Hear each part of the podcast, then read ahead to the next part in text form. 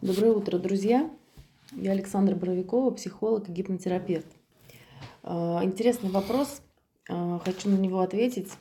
Почему ребенок называет маму по имени и из-за чего такое может происходить? А, смотрите, когда ребенок Вариантов может быть несколько, да, могут быть разные всякие версии. Вот расскажу одну из них. Э, когда у ребенка существует, э, ну, во-первых, это говорит, конечно, об отсутствии границ, да, то, что ребенок э, считает себя наравне с мамой.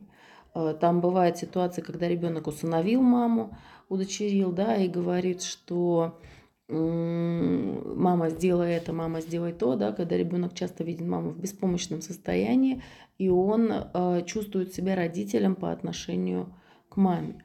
А, ну, возможно, что и к папе тоже, но может быть и только к маме. То есть ребенок этот не чувствует себя маленьким, он чувствует себя взрослым. Так, вроде все хорошо. Все должно быть нормально. Что-то прекратилось. Угу. Напишите, пожалуйста, видно, слышно меня. Так, продолжаем.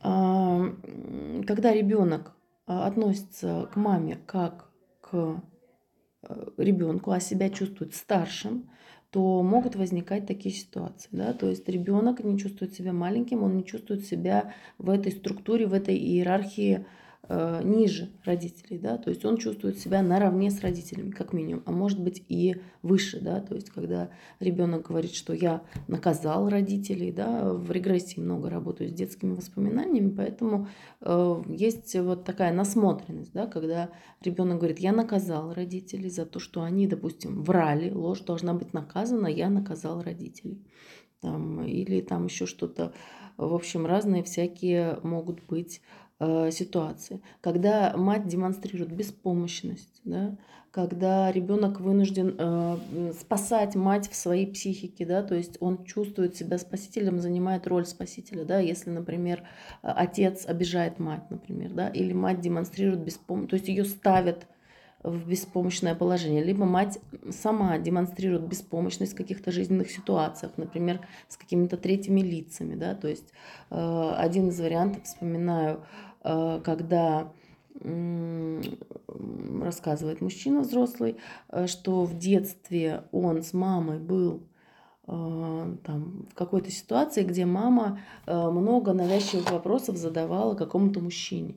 И мальчик чувствует, что этот мужчина хочет поскорее отделаться от женщины с ребенком, а она навязчиво там задает ему какие-то вопросы. Мальчик чувствует стыд за маму, да, он тянет маму, мама, пойдем, мама, пойдем, мама, пойдем. И таким образом он э, пытается управлять матерью, да, то есть, смотрите, у нас должны быть границы с точки зрения того, кто старший в семье, а кто младший, кто не несет ответственность, а кто и выдает э, указания, распоряжения, а кто подчиняется. Да? И это никогда не должно быть нарушено. То есть старший это старший, младший это младший. В гипнотерапии мы всегда, когда расставляем границы, да, мы всегда это проговариваем. То есть э, я ребенок, а ты мама. То есть это все начинается, конечно, с нашего детства. Да? Потом мы уже то, что было в нашем детстве, мы несем уже ситуации со своими детьми. А, то есть если я допустим, не чувствовала, да, э, хочу подчеркнуть, что когда я говорю я, да, это привычка психологов э, говорить как бы о себе, да, потому чтобы не избегать внушения, да, потому что если я буду говорить, если вы, там, если вас там убили, изнасиловали, там, да, не знаю, еще что-нибудь, то это может быть травмирующим для некоторых зрителей, да, поэтому, чтобы этого избежать, психологи часто говорят о себе, то есть если меня изнасиловали, да, то есть как бы для зрителя это безопаснее, но опять же здесь есть другая крайность, что некоторые зрители думают, что все эти истории я рассказываю о себе, о своем личном опыте. Да? О своем личном опыте я на самом деле довольно мало рассказываю. И если приходится это делать, то я всегда ну, ссылаюсь, да, что у меня был такой случай, поэтому нужно, конечно, разделять эти вещи. Э, итак, если я Э, своего ребенка, я свою маму, да, не воспринимаю как маму, если я принимаю на себя командование в этой ситуации, здравствуйте, Владимир, э, допустим, вот ситуация, что мама разговорилась там с мужчиной, задает ему много навязчивых вопросов, мужчина хочет отделаться, это чувствует мальчик, И он тащит маму, мама, пойдем, мама, пойдем, мама, пойдем. То есть он принимает командование на себя в этой ситуации. Он принимает решение о том, что этот контакт необходимо прекратить. Его принимает не мама. Если мама вовлекается в это и позволяет ребенку принять решение в этой жизненной ситуации, да, а там они находились где-то там то ли в дороге, то ли что-то такое, мама позволяет ребенку принять решение в этой жизненной ситуации, то есть мама э, заменяет, э, занимает позицию ведомого э, совершенно самостоятельно по собственной воле. Закройте дверь, пожалуйста. Угу, спасибо. А, мама занимает эту позицию как бы ребенка. Один раз, ну да, в той ситуации история, которую я описываю, послужила травматической, да, для мужчин и зародила вот это отношение к маме, да, вот стыд за маму, переживание какое-то, да, и ощущение себя взрослым, ощущением себя главным, да, особенно если мальчику внушают, что ты мужчина, там, ты принимаешь решения, да, если ведется такое гендерное, э, ну, патриархальное внушение делается, да, мальчику в наше время, э, в нашей стране, в нашей культуре это скорее принято, да, но, опять же, э, в связи с тем, что времена меняются, э, получается такое царство двойного стандарта. Одним мальчикам это внушается, а другим нет. То есть если в советское время, например, убеждение, что мальчики не плачут, оно было повсеместным, то есть не обсуждаем сейчас, насколько это безопасно для психики, да, но это было повсеместно, это было на культуральном уровне. То сейчас получается, что часть родителей говорит, что ты мальчик, там, ты должен девочке уступать, там, ты должен, ты должен, ты должен, ты должен, да, а другая часть родителей говорит, а ну и что, типа, мальчик, что мальчику нельзя это, мальчику нельзя то. Мы этим очень сильно путаем детей, но это, э, ну, общественно-культурная такая данность под которую мы должны просто подстроиться и объяснить своим детям в этом мире двойных стандартов, да, что они двойные и как под них подстраиваться. Значит, эм, если там один раз происходит такая ситуация, когда ребенок берет на себя управление ситуацией, она может стать для него травмирующей. То есть он чувствует, что родители не справляются. А если это происходит постоянно, то это закрепляется. Да? Мы все знаем этих детей, которые говорят, мама, ну давай уже, все, пойдем, там, да, например, мама с подружкой разговаривает, да, ребенок пытается взять управление, там, ребенок, одно дело, когда ребенок ставит ультиматум, там, я не буду садиться сюда, а я хочу садиться сюда, я не буду есть из этой тарелки, я хочу есть из другой тарелки. Это совсем другая история, это личные границы ребенка, да, то есть э, то, где он будет сидеть, он может выбрать место, да, никто не умрет, если он сядет на другое место. Но, с другой стороны, если он хочет взять, занять место, на котором всегда сидит отец, да, и он хочет сидеть там, то это уже вопрос нарушения границ этим ребенком. Да? И если ребенку систематически позволять это делать, то он чувствует себя взрослым. А если он чувствует себя взрослым, то здесь либо он наравне с родителями, то есть он такой же взрослый, как и родители, и он имеет право на принятие решений такое же, как и родители. Либо он даже выше родителей, да, и чувствует себя главным в этой семье. То есть это проблема таких семей, где ребенок маленький божок. Итак, ребенок, конечно же, такой захочет э, называть родителей по имени. Ну, не всегда это бывает, но часто это бывает, что дети, особенно в определенном возрасте, они начинают называть родителей по имени. То есть тут, кстати, тоже вопрос, эм, в каком возрасте ребенок начинает это делать. Да? В детском возрасте, когда ребенок только учится говорить, и он видит, что, допустим, папа, мама постоянно называет по имени, значит, ребенок тоже попытается назвать маму по имени в какой-то момент. И здесь ему нужно просто человечески объяснить, что взрослые друг друга называют по имени, дети друг друга называют по имени, а родственники называют друг друга по родственной связи. Да, мама, папа, там, бабушка, брат, тетя или что-нибудь еще. Да? То есть э, это нормально, можно объяснить э, это ребенку. То есть если это разовые какие-то ситуации, то ну, это не страшно, не нужно тоже там трагедию из этого устраивать. Значит, эм, еще один вариант. Э, то есть, ну, первое это, безусловно, ролевая позиция. То есть ребенок чувствует себя в той роли, где он может по-свойски, да, вот так вот обращаться с родителем. Дальше другой вариант есть. Когда, ну, они связаны, между прочим, между собой, конечно, все эти варианты. Да, если вы знаете еще какие-то варианты, по каким причинам это может происходить, или у вас есть какие-то истории из вашей жизни, то напишите их в комментариях, можем их обсудить. Значит, еще один вариант, когда ребенок разделяет для себя э, образ как бы хорошей мамы и плохой мамы. То есть если э, у ребенка существует э, какая-то двойственность восприятия родителей. Да? Например, если у родителей бывают какие-нибудь приступы гнева, например, да, неконтролируемого, или еще что-то такое, то у ребенка может происходить, ну, еще, в принципе, мало чего другого. Ну, если родитель алкоголик, например, или наркоман, и очень сильно отличается он в состоянии то есть у родителей есть четко выраженные состояния э, хорошая мама и плохая мама, да. А, вот в таких вот вариантах. Соответственно, ребенок делает это разделение. То есть он может выделить хорошую маму, и хорошая мама это та, которая вот э, не ругается. Например, но, кстати, не всегда. Мама может быть Э, ну вот один вариант, давайте рассмотрим. Эм, Ребенок выделил маму, когда хорошая мама – это та мама, которая не ругается. Да? И тогда он, э, для него это мама, и все хорошо. А та мама, которая ругается, да, ну, конечно, для этого надо не просто ругать ребенка там, ай-яй-яй, ты разбил чашку там, да, а для этого нужен прям капитальный приступ гнева, да, прям вот экспрессия, да, если родитель впадал в такое состояние хоть раз, да, против ребенка, все, ребенок себя уже в безопасности не чувствует. То есть тот, кто должен быть его гарантом безопасности, нападает на него, да. А, конечно же, это ребенка травмирует всегда. Да?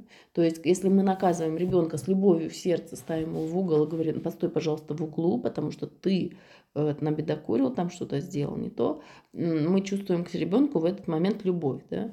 И мы можем проявлять свой гнев, мы можем показывать свой гнев, то есть скрывать свой гнев от ребенка не надо. То есть не надо, чтобы ребенок думал, что вы абсолютно спокойны, потому что вот именно это и ведет к вспышкам гнева, потому что все, что удерживается на силе воли, рано или поздно прорвется наружу. То есть сила воли, она действительно может работать, но она просто не бесконечна, это ограниченный ресурс. В какой-то момент вы держитесь, а в какой-то момент вы устали или выпили, или э, кто-то там, у вас другой конфликт, там, не знаю, на работе с соседом или еще где-то, и сила воли вся израсходована туда. Если она вся туда израсходована, значит, здесь будет срыв. И, конечно, эти срывы происходят гораздо чаще именно дома, когда человек идет в общество, там он копит, копит, копит эту агрессию, не показывает ее, а домой он приходит, и он все это выплескивает на своих близких, на своих детей, на, на мужа или жену, на родителей, да, то есть туда, где безопасно. Если ничего нет, на собаку бывает выплескивают, издеваются над собаками, над животными вообще. Бывает, избивают животных, да, а бывает, например, унижают животных, да, то есть там заставляют их делать всякие унизительные для человека дела, да, то есть для собаки как бы это все равно, ей сказали, она сделала. Но э, человек-то, который это делает, он получает садистское удовлетворение от этого, к сожалению. Есть такие истории. Итак, если мать демонстрировала, ну давайте возьмем вспышки гнева да, у матери, допустим, она копит, копит, копит, пытается быть идеальной матерью, сдерживает свою агрессию, ребенку не показывает. Когда ребенок разбил чашку, допустим, э, то мать имеет право разгневаться, она имеет право разослиться. Праведный гнев, кто писал, э, господи, какая там книга-то, педагог, да, великий советский, что-то я забыла. Не Лурия, не этот, не Выгодский. А может, и Выгодский. Кто там этих детей-то детдомовских воспитывал, что-то у меня вылетело из головы. В общем, э, писал этот педагог наш советский, что...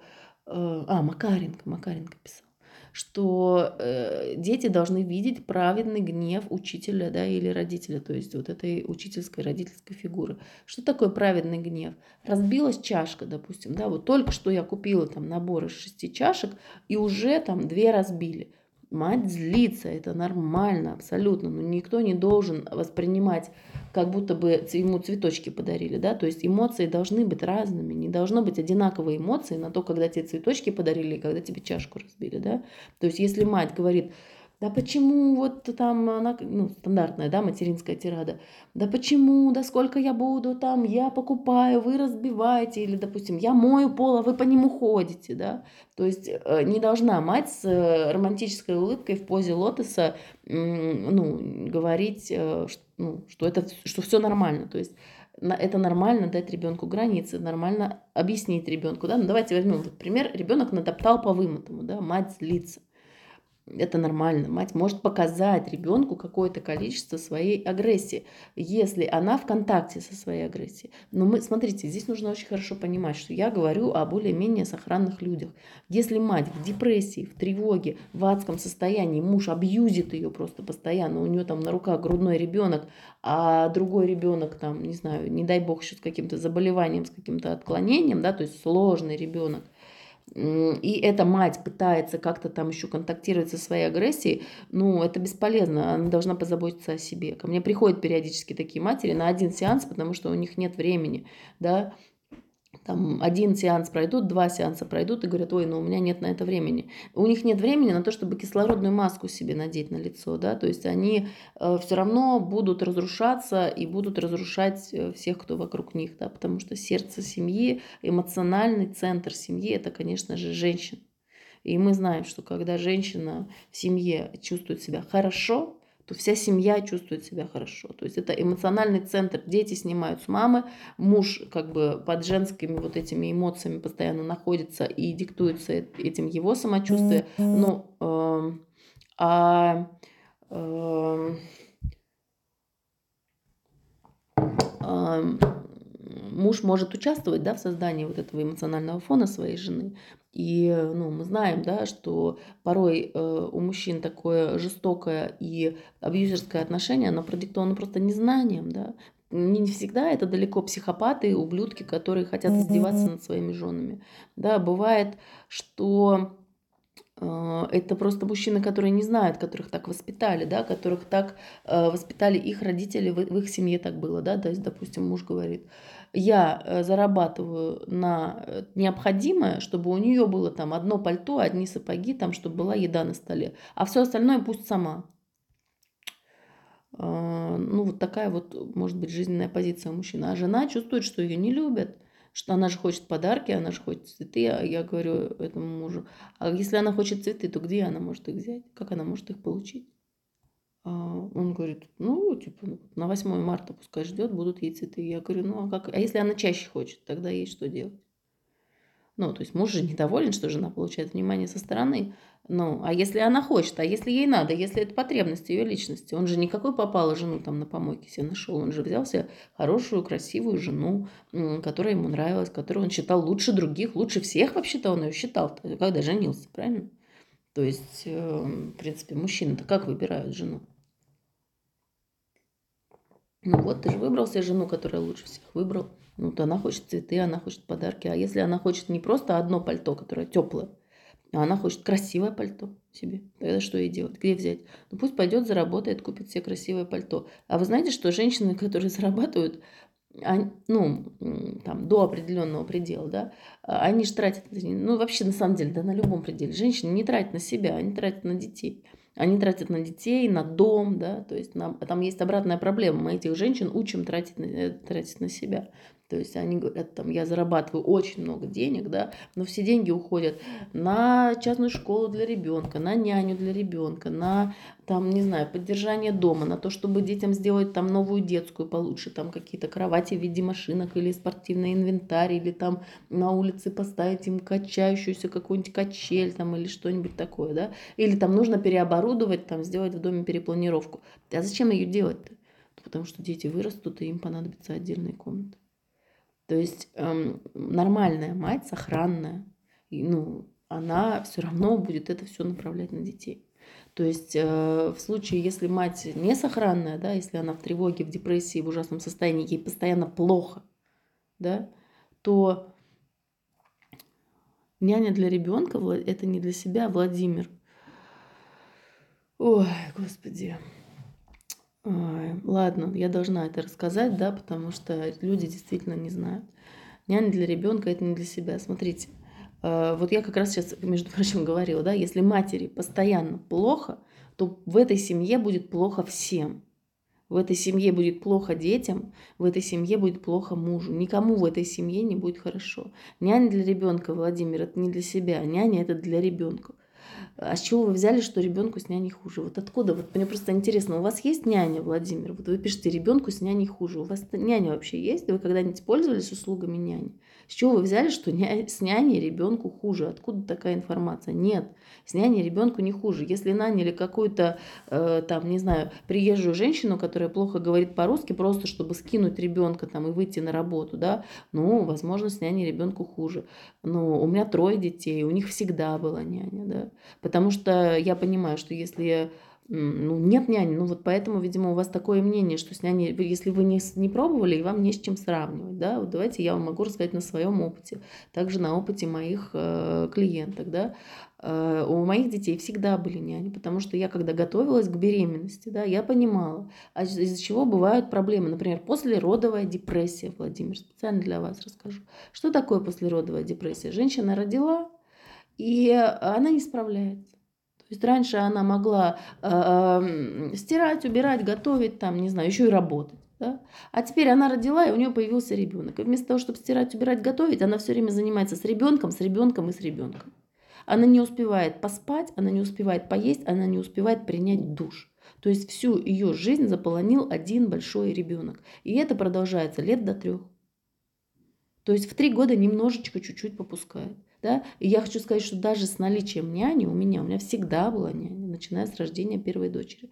Даже с наличием няни все равно, если детей особенно несколько, у, матери все равно не остается времени на себя даже если няня занимается с ребенком, все равно у матери по дому хлопот, хватает.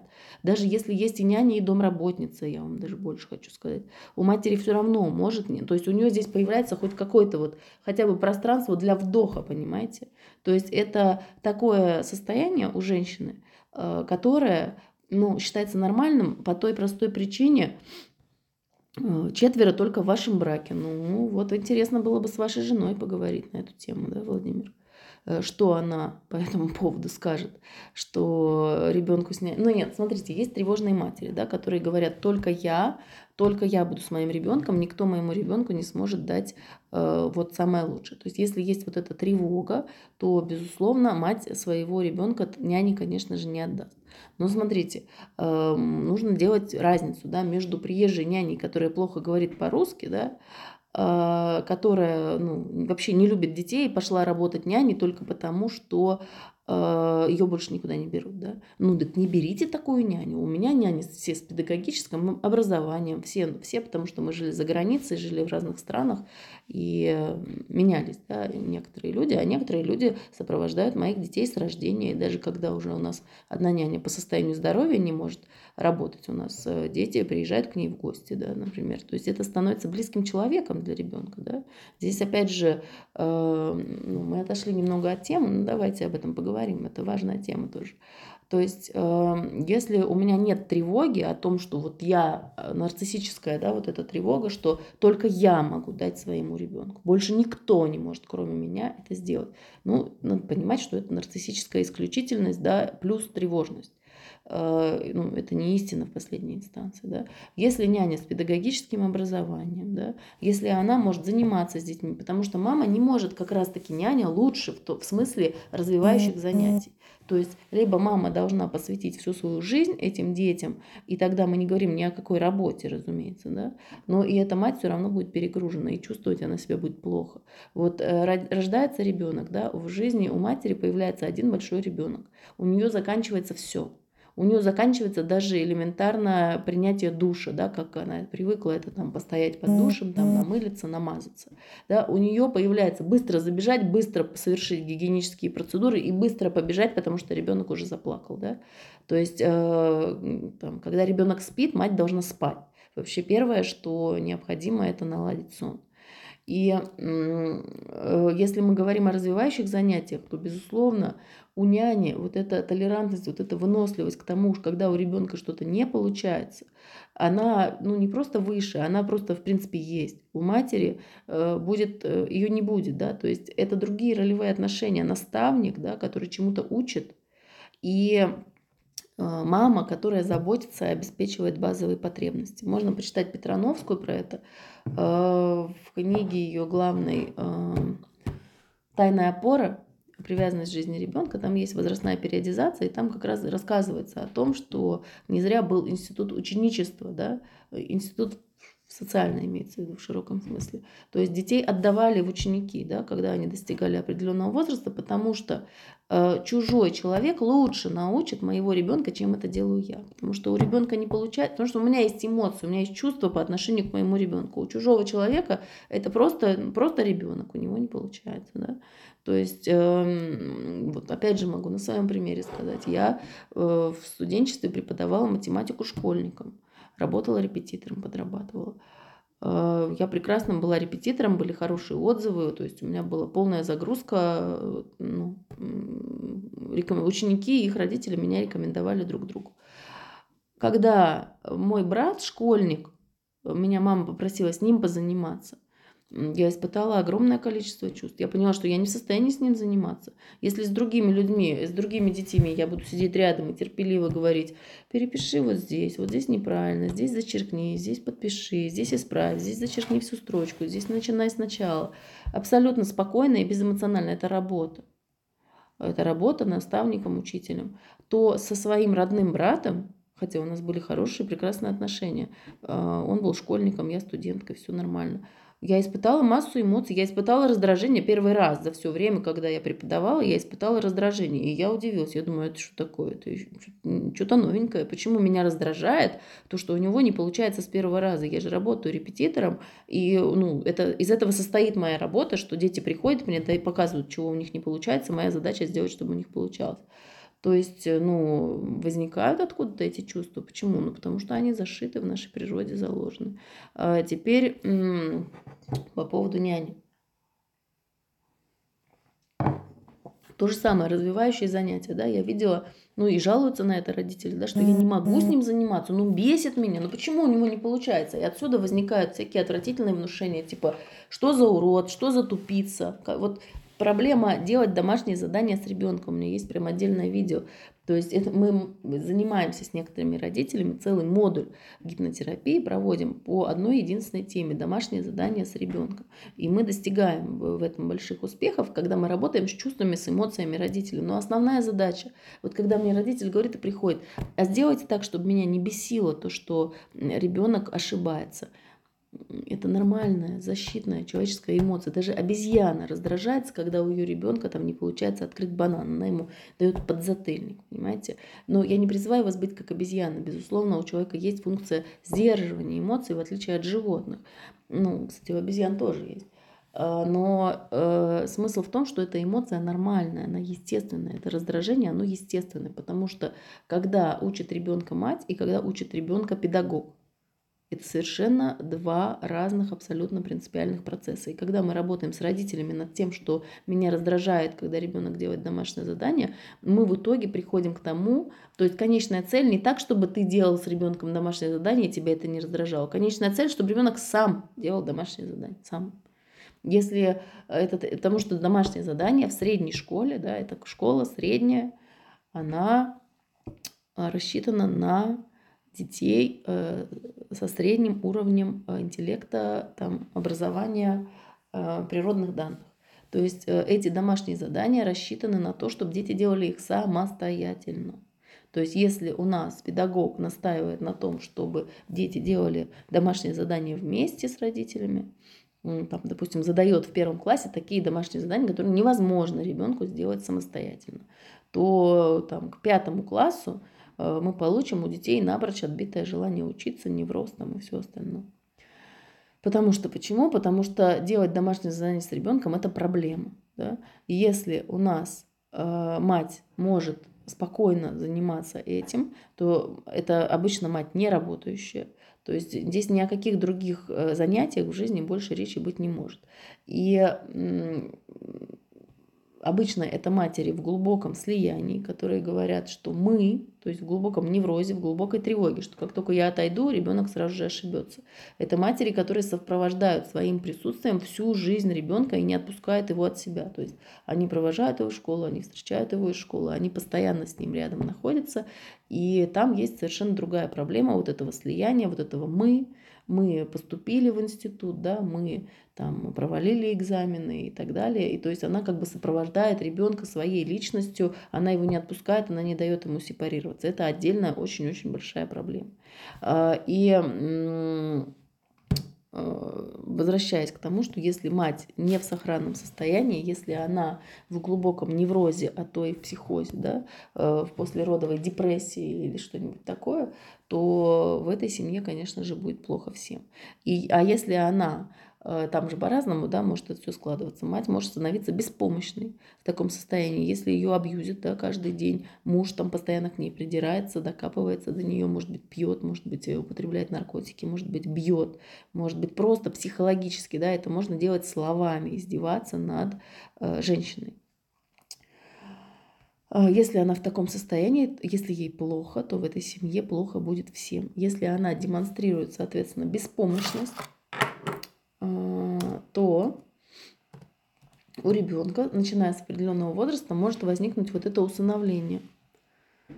В каком возрасте можно включаться в родительскую жизнь как взрослого, когда они стареют и уже ведут себя как дети, да, это как раз нормальное, закономерное, естественное переключение ролей, да, когда родители уже ведут, если вы видите, что они ведут себя как дети, смотрите, некоторые родители ведут себя как дети, когда ребенку еще 5 лет да, и они предоставляют ребенку сделать выбор. Например, они спрашивают ребенка, будем разводиться с папой или нет.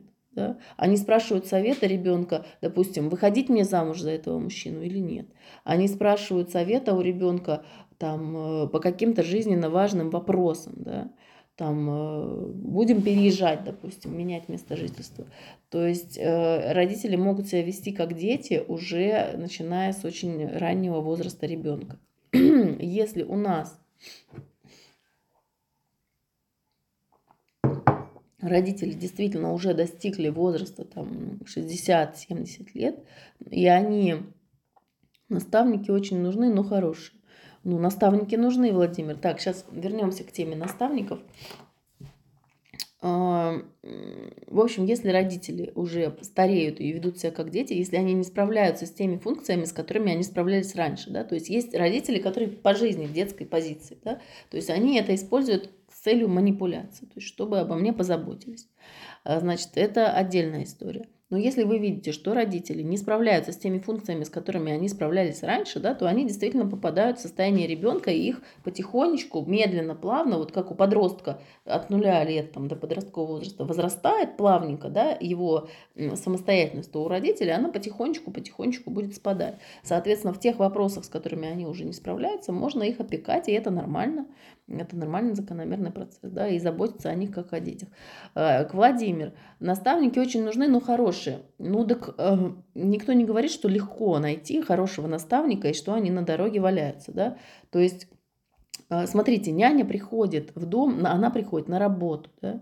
То есть мама, которая садится делать с ребенком домашнее задание, она уже настолько задолбанная домашними обязанностями, она одновременно пытается варить борщ, э, там, звонить, договариваться там, завтра на кружок, одновременно следить за тем, как ребенок делает домашнее задание, и одновременно э, там, ну, еще что-нибудь, там, убирать, вытирать и следить за младшим ребенком, который не туда куда-то пополз, там, да, или его надо покормить грудью или что-то еще.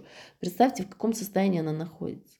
То есть, безусловно, есть исключения, но это именно исключение. Есть счастливые семьи, где мужья заботятся о своих женах, да, заботятся об их психическом состоянии. Да. У меня есть такие примеры, есть мужчины, которые приходят ко мне и говорят, ну, я же, забо... я же люблю свою жену, я же забочусь о том, чтобы у нее было хорошее настроение. Я ее там отправляю в парикмахерскую, там, на массаж. Э, когда там зарплата, я ее беру и говорю, так, пойдем купим все, что тебе надо, да. То есть это слова, которые хочет услышать женщина. Так, собирайся в магазин, э, пойдем купим все, что тебе надо, да. И этот ребенок, ой, господи, жена это заходит со своим мужем в этот магазин, да, и муж там ей покупает все, что надо. Но если у нас э, финансовый, да, расклад такой, то есть, если жена больше зарабатывает, соответственно, муж все равно может проявлять заботу о ней, несмотря даже на это. То есть, он э, все равно, жена будет тратить не на себя, а на, на семью, на детей и на дом. А, если она тратит на себя, она испытывает чувство вины. Часто очень такое бывает. Это не сто процентов, конечно, но это очень часто. В нашей культуре очень распространенный сценарий. Значит, если муж видит, что жена испытывает чувство вины, когда тратит на себя, значит, когда жена спрашивает там, а как ты думаешь, купить мне это пальто, там, вот оно же такое дорогое, да, то, ну, муж э, в позиции вот, э, обвиняющего, он, конечно, скажет, что да ну ты что, с ума сошла, зачем тебе такое пальто, у тебя уже есть пальто, не надо тебе его покупать и так далее. Если муж в позиции заботы об этой женщине, да, потому что он понимает, что это центр его настроения, и это центр хорошего самочувствия всей семьи, эмоциональный центр, то он скажет, конечно, купи, но тебе же будет приятно, у тебя же повысится от этого настроения. Такие люди есть. Ну и, соответственно, они пожинают плоды этой заботы. Да? Эта забота, она может быть просто в эмоциональной поддержке, забота на словах. Ну, конечно же, и в поступках она тоже должна быть. Так, э, наставники хорошие нужны, да, смотрите, найти хорошую няню – это сложно, это нелегко. Никто не говорит, что это легко. Нужно найти такого человека, который вам будет подходить, к которому вы будете относиться уважительно. Да? То есть это не должен быть там э, какой-то вот не знаю, работник, да, какая-то обслуга, да, это человек, это наставник там, который будет э, сопровождать ваших детей, с которым будет с ними общаться, да, то есть вы должны много-много всяких разных параметров, чтобы в этом человеке сочеталось, да, для меня там важно, чтобы няня была образована, из хорошей семьи, чтобы у нее была грамотная речь, да, чтобы она там могла детям подавать пример там э, реакции там в сложных жизненных ситуациях, например, да, то есть если няня там растерялась и не знает, что делать, ну, дети же наблюдают за этим, за всем, да, дети наблюдают за расстановкой ролей внутри семьи, да, как няня общается с папой, как няня общается с мамой, да, а, ну, все люди, которые приходят в семью, они э, начинают участвовать вот в этой малой группе, да, в этом коллективе. И определенным образом распределяется отношение между ними. И дети тоже в этом всем участвуют, и дети тоже за этим всем наблюдают. Я уже говорила, что хорошую няню найти сложно. Хорошую няню найти – это как хорошего мужа найти. Это сложно, действительно это сложно. То есть подобрать, чтобы она там совпадала по всем параметрам. Чтобы она была хорошо и со мной, да, потому что мне важно, как я общаюсь, но чтобы она была хорошо и с детьми, да, чтобы дети ее полюбили. Но опять же, здесь вопрос границ, и это нужно, э, нужно, чтобы няня сама это понимала. Если она это не понимает, ну, я не думаю, что взрослому человеку это без психотерапии можно просто объяснить, да. Но я вот выбираю тех, которые понимают, что няня не должна быть ребенку как родственник, няня не должна быть как член семьи, няня не должна э, замещать функции мамы. Няня, она для другого. Няня для того, чтобы освободить маму, чтобы сходить с детьми погулять на улицу, чтобы э, сделать какие-то рутинные да, процедуры, допустим, там не знаю, помыть, э, искупать, отвезти, допустим, в садик или в школу, э, погулять на улице, там, одеть, раздеть, э, помочь, да, что-то сделать, позаниматься развивающими занятиями, да, либо какими-то творческими или еще какими-то, покормить, то есть вот для этого нужна няня. Для рутинных занятий, для того, чтобы маму освободить от рутинных занятий, да, от которых больше всего утомляют женщину, да, когда она из раза в раз должна это делать. А функции мамы, функции родителя никто не отнимал. А, нет, Владимир пишет, да, что Intimate System, малая группа, живет по своим правилам, у нас няню как-то не видим. Владимир, я же вас не уговариваю, пожалуйста, для кого-то это подходит, для кого-то это не подходит. Это же нужно не всем. Кому-то это нужно, кому-то нет. Но обычно э, вот хорошо бы спросить у вашей жены, нужно ли это ей. Потому что то, что говорит мужчина, да, э, и то, что говорит женщина, это порой очень сильно отличается, видение, да. У меня бывший муж как-то сказал, э, знаете что, он сказал, какой хороший дом. Мы переехали в новый дом, и он сказал, какой хороший этот дом, здесь очень удачная планировка. Удачная планировка, потому что этот дом почти не нужно мыть. И я совершенно не поняла, я подумала, что это шутка. Я говорю, в смысле? Не, ну... Потом я увидела, что он был абсолютно серьезен. Я говорю, в смысле? Ну, какая связь между мытьем и планировкой? И он говорит, ну, мы уже месяц как сюда переехали, ни разу не убирали, и здесь чисто. При том, что он на работе там с 9 до 9, да. То есть мы ни разу не убирали. Это видение мужчин, да. Этот, этот забавный случай, он очень сильно иллюстрирует видение мужчины.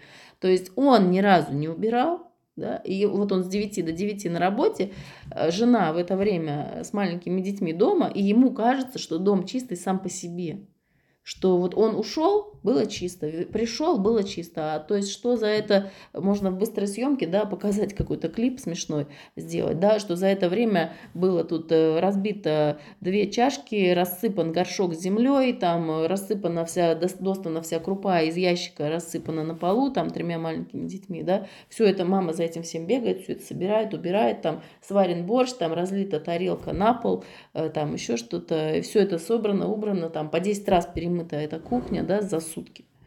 А муж такой в 9 пришел с работы, ну, типа, был порядок и продолжает быть порядок. Все нормально, все хорошо. Какой, какая удачная планировка в доме, да, что его не нужно мыть. Смотрите, э, конечно же, женщина хочет отдохнуть. Нет, если бывает тревожная жена, да, тревожная мать, которая говорит, кроме меня с моим ребенком никто не, свя... не справится, никто не сможет дать ему то, что дам ему я. Смотрите, няня не для того, чтобы дать вашему ребенку то, что ему должны дать вы. Это остается за вами.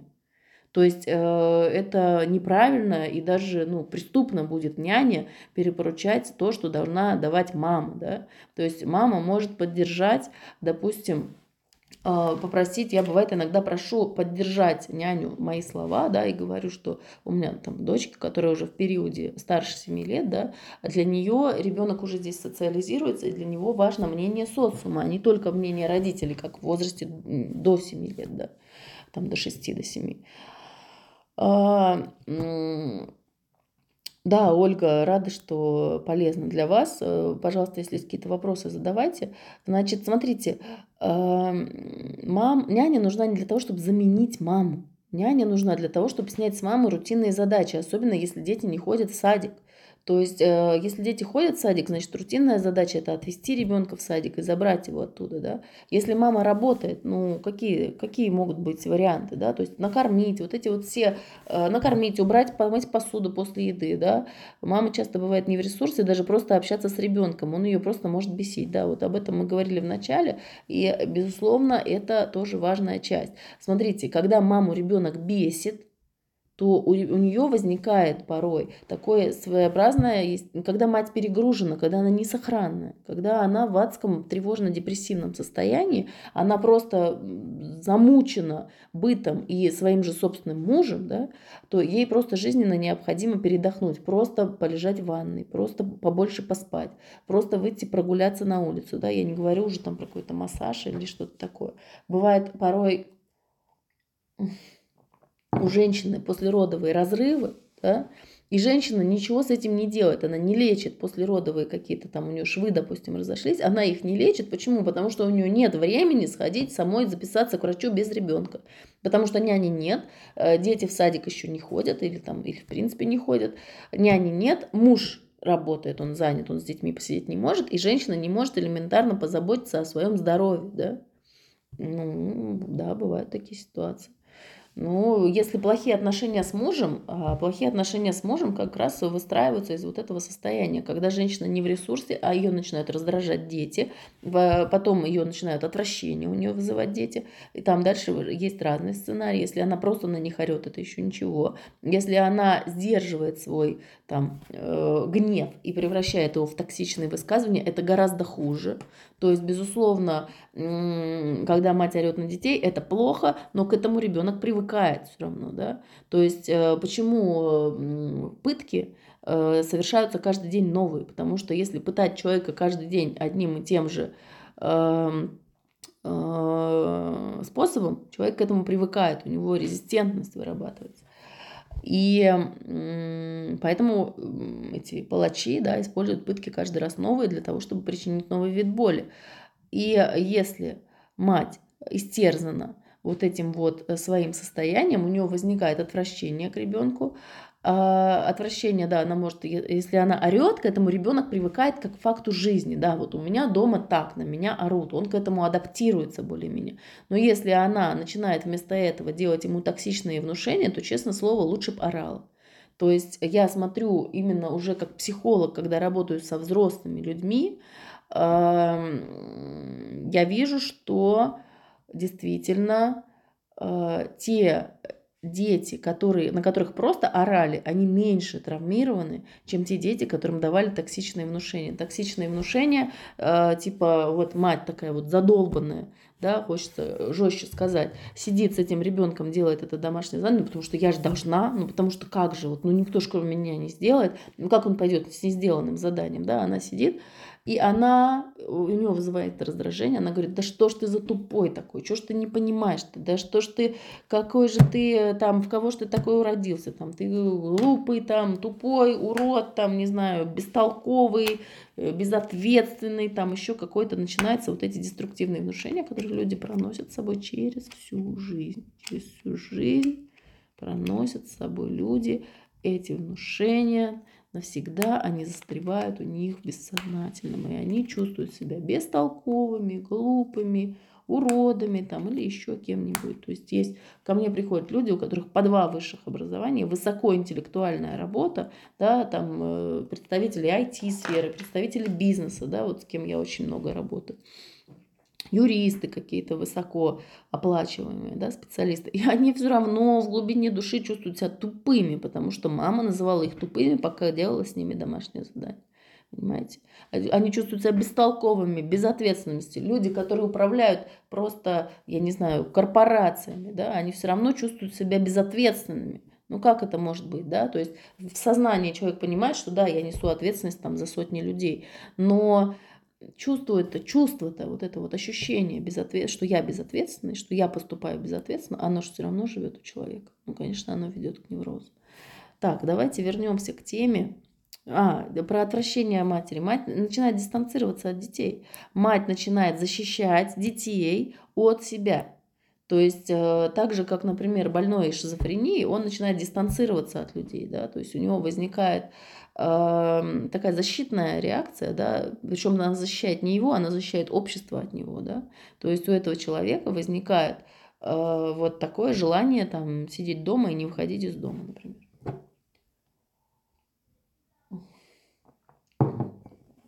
Точно так же бывает, например, депрессия у психопатов, да, когда они э, приходят э, там в общество, гадят там, а, делают, вступают в конфликтные отношения со всеми, с кем только можно.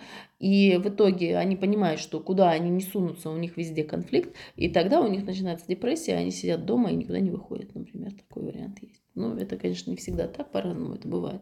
Но, в общем, да, такое может быть. То есть они очень своеобразным образом эту депрессию переживают, то есть у них э, другие депрессивные симптомы, то есть они, допустим, по классическому тесту на депрессию, они чаще всего выходят на нулях. Очень интересно, они выходят и на и тревогу, и депрессию на нулях выходят.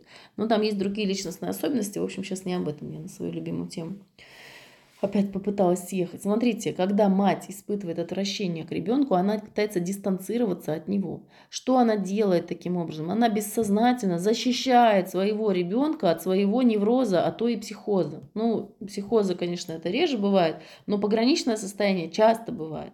То есть мать находится, ей так плохо, и от нее настолько, ну, так скажем, распространяется вот это состояние, то, что ей плохо, дети же снимают ее эмоциональное состояние, что мать пытается дистанцироваться, да, то есть мы видим там женщина после развода, допустим, сдает своих детей в школу, э, где дети там, школа-интернат, где дети до 8 вечера, допустим, находятся, и мы осуждаем, типа, вот какая мать кукушка, да ей плевать на детей, вот она их скинула, да ей воздухом подышать надо как-то, мало того, что она теперь одна обеспечивает этих детей, так ей надо хотя бы чуть-чуть вдохнуть кислорода, ей надо надеть кислородную маску на себя. То есть она в адском состоянии, если она еще будет э, полдня находиться наедине с этими детьми, она им накалечит их психику просто.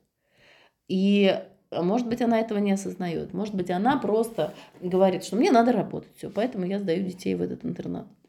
Детям быть дома не с кем. Э, например, да, либо она думает, ну, чаще всего, конечно, разум, он находит какие-то, не разум, точнее, а ум, он находит какие-то обоснования, почему так надо сделать. а, то есть на уровне рациональном находятся какие-то причины. Либо она говорит, э, ну, в нашей культуре, к сожалению, когда женщина говорит, она, женщина не имеет права в нашей культуре, чтобы не быть осужденной, сказать, что мне надо отдохнуть, мне надо время для себя. У нас сразу же, конечно же, невротическое вот это общество, оно начинает осуждать. Вот э, мать, значит, вот же сегодня же, вот же мужчина писал сегодня, что няня это для себя. Няня это для себя. То есть няня это не для детей, няня это для себя.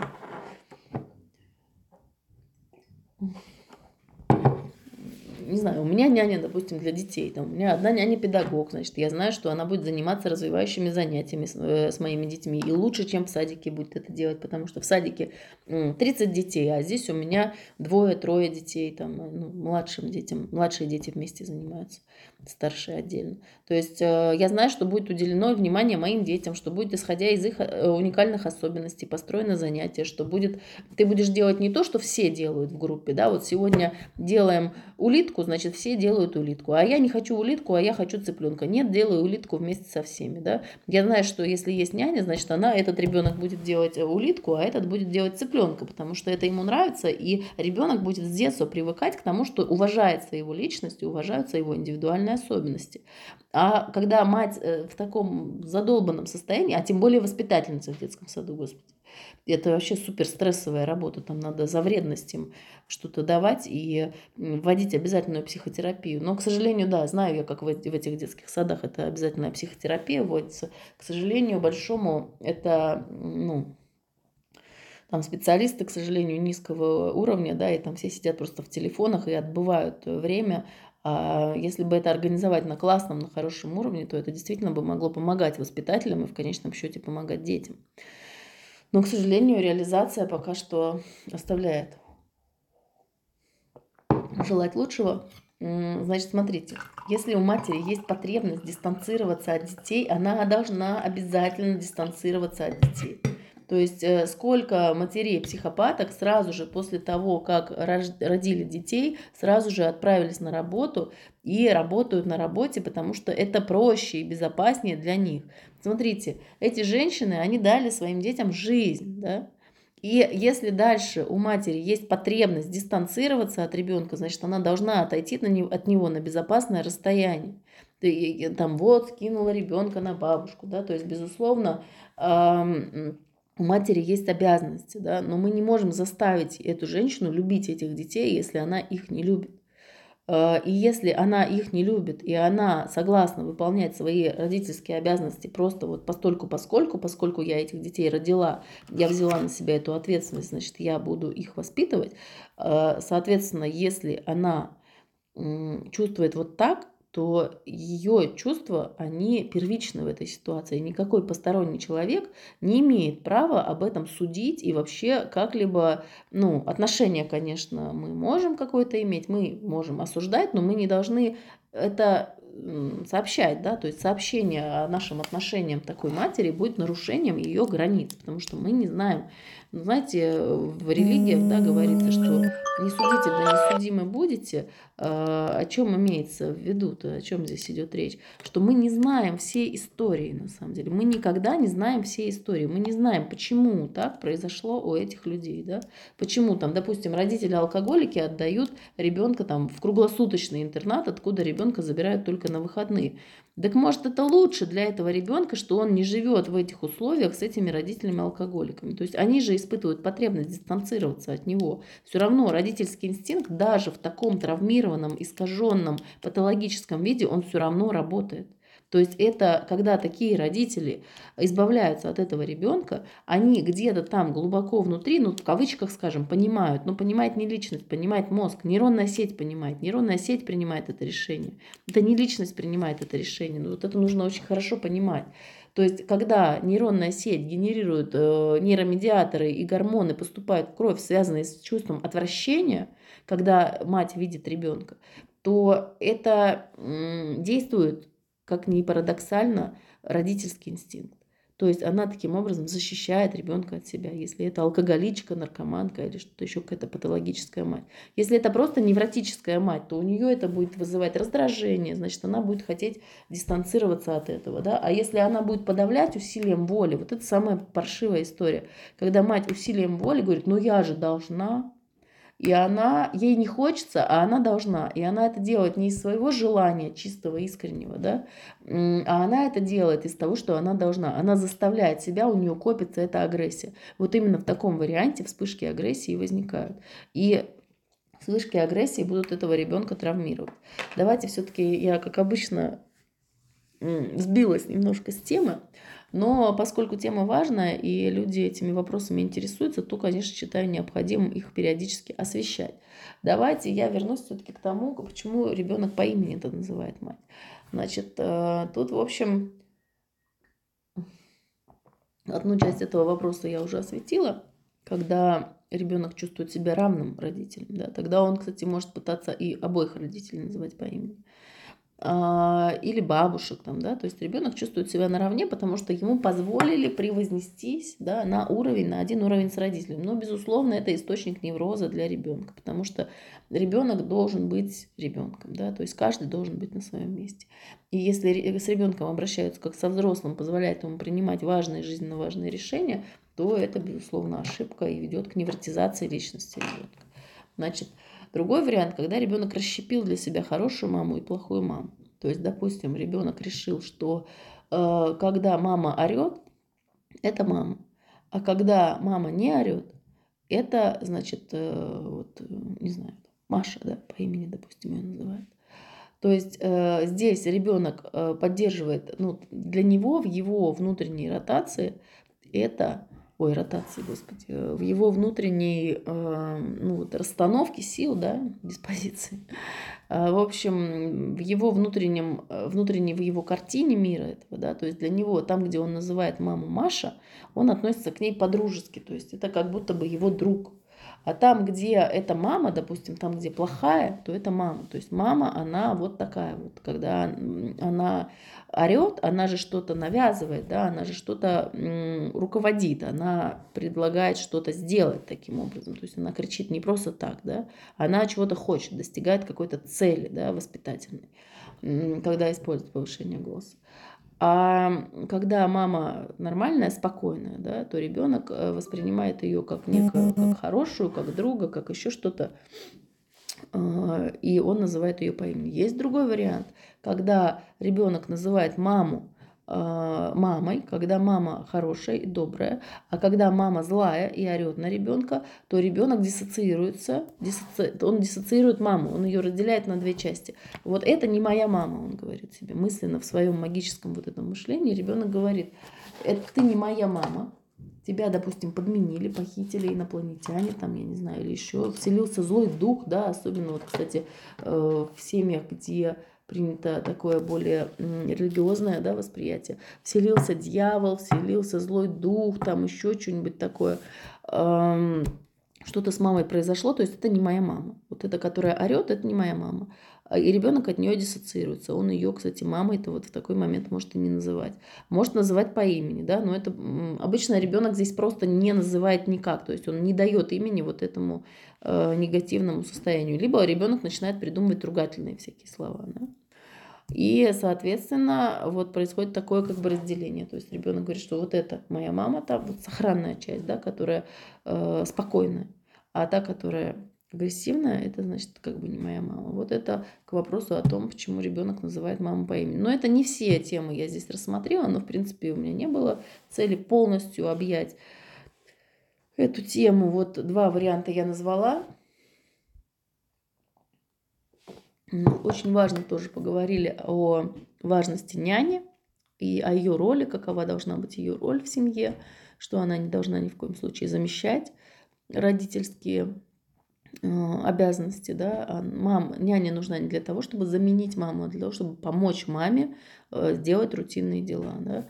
А вот я, кстати, хотела сказать, да, что когда ребенок социализируется, да, старше 7 лет становится, 6-7 лет, для него становится важно не только мамино мнение и папино, а мнение еще других членов общества, да, поэтому няню я, допустим, иногда прошу, что там, допустим, дочка говорит там что-нибудь там типа ну, что-то про мироустройство, там, типа, что-то она где-то услышала, что-то где-то она неправильно поняла. Пример какой-то привести пытаюсь из последнего, что мне ничего не вспоминается. Ну, допустим, там, как одеваться, да, допустим, солнце выглянуло, весна на календаре наступила, ребенок там 1 марта хочет идти в весенней обуви, потому что, допустим, он неправильно понял, ему сказали, что вот эта одежда для весны, он там какая-то курточка ему особо нравится, и он, значит, эту легкую курточку надел, потому что он смотрит, что на календаре весна уже наступила. Значит, я говорю, что нет, эту еще курточку надевать рано, нужно подождать, пока будет там температура потеплее, пока снег тает и так далее. Ребенок не согласен, потому что он неверно воспринял, он решил, что весна, он засек на календаре, весна наступила, буду носить. Значит, я, э, ребенок обижается, да, если я настаиваю, говорю, что нет, я не разрешаю, то ребенок воспринимает маму, ну, как запрещающий орган, да, то есть у него негативная реакция, обижаться, может тоже злиться, может, то есть ну, это нормально, расстраиваться, грустить. Это нормальная реакция. Соответственно, я могу попросить няню поддержать эту идею, я могу ей сказать, что, пожалуйста, скажите ребенку, что э, календарная весна и фактическая весна это не одно и то же, что мы эту теплую курточку, ну, легкую курточку будем носить тогда, когда стает снег, там и выглядит солнышко. Соответственно, когда ребенок это услышал не только от мамы, а еще от какого-то другого человека, причем здесь важно не содержание, не текст, а именно интонация и вот эта эмоциональная подача, да, с каким чувством говорит эта э, няня. Няня пришла на работу, она отдохнувшая, она там э, вышла из своего собственного дома, где у нее тоже что-то происходит, и вошла в этот дом. И она сюда пришла работать, она в нормальном состоянии, она, ну, если это нормальная няня, спокойно, да, то есть она чувствует себя хорошо. Ей дали задание э, сказать ребенку, что еще в этой куртке рано. Она подходит доброжелательно к ребенку, да, то есть она это подает ему не в виде запрета, а в виде просто, ну, информации наравне с тем, что небо синее, а трава зеленая. Говорит, что еще, э, ну, что эту куртку будем носить потом, да.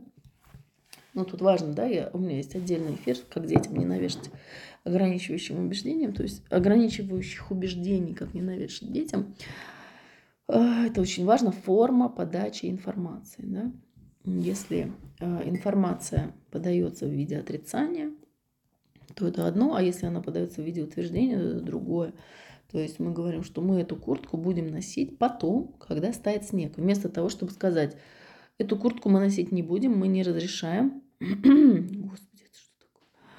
Эту куртку я носить не разрешаю. Эта куртка, в ней ходить еще рано, допустим. Да? Нельзя. Если мы просто даем запрет, то у ребенка, конечно, возникает там всякие разные неприятные эмоции. А если мы говорим, что время носить эту куртку, там будет потом тогда у ребенка ну, переваривается это гораздо легче. То есть вот функции няни. Да? Няня должна быть полезная, а не вредная. Конечно, она не должна э, вредить, и, конечно, она никогда не заменит маму.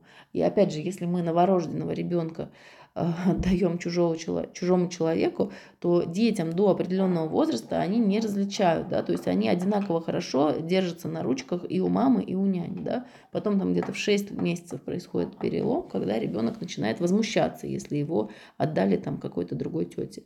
Но если это человек, который сопровождает ребенка с рождения, особенно в той ситуации, когда у ребенка мало родственников, когда бабушка, допустим, не может или не хочет заботиться об этом ребенке.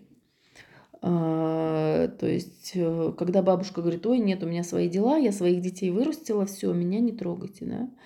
Ну, когда у детей мало родственников, когда их круг общения это только мама и папа, или еще хуже только мама, да, то, конечно же, когда расширяется количество взрослых людей, которые участвуют в жизни детей, это хорошо для детей, потому что у них появляются еще дополнительно люди, которые близкие для них, ну, не родственники, да, мы не должны, ну, мы не должны превращать их в членов семьи. Вот, в общем, давайте на этом остановимся. Если появятся какие-то вопросы, пишите в комментариях. Я психолог Александра э, Боровикова. Я еще гипнотерапевт, и я в своих эфирах рассказываю о психологических причинах проблем, о том, как с ними работает гипнотерапия, о том, как помочь себе самому. Все. Всем пока. Хорошего дня.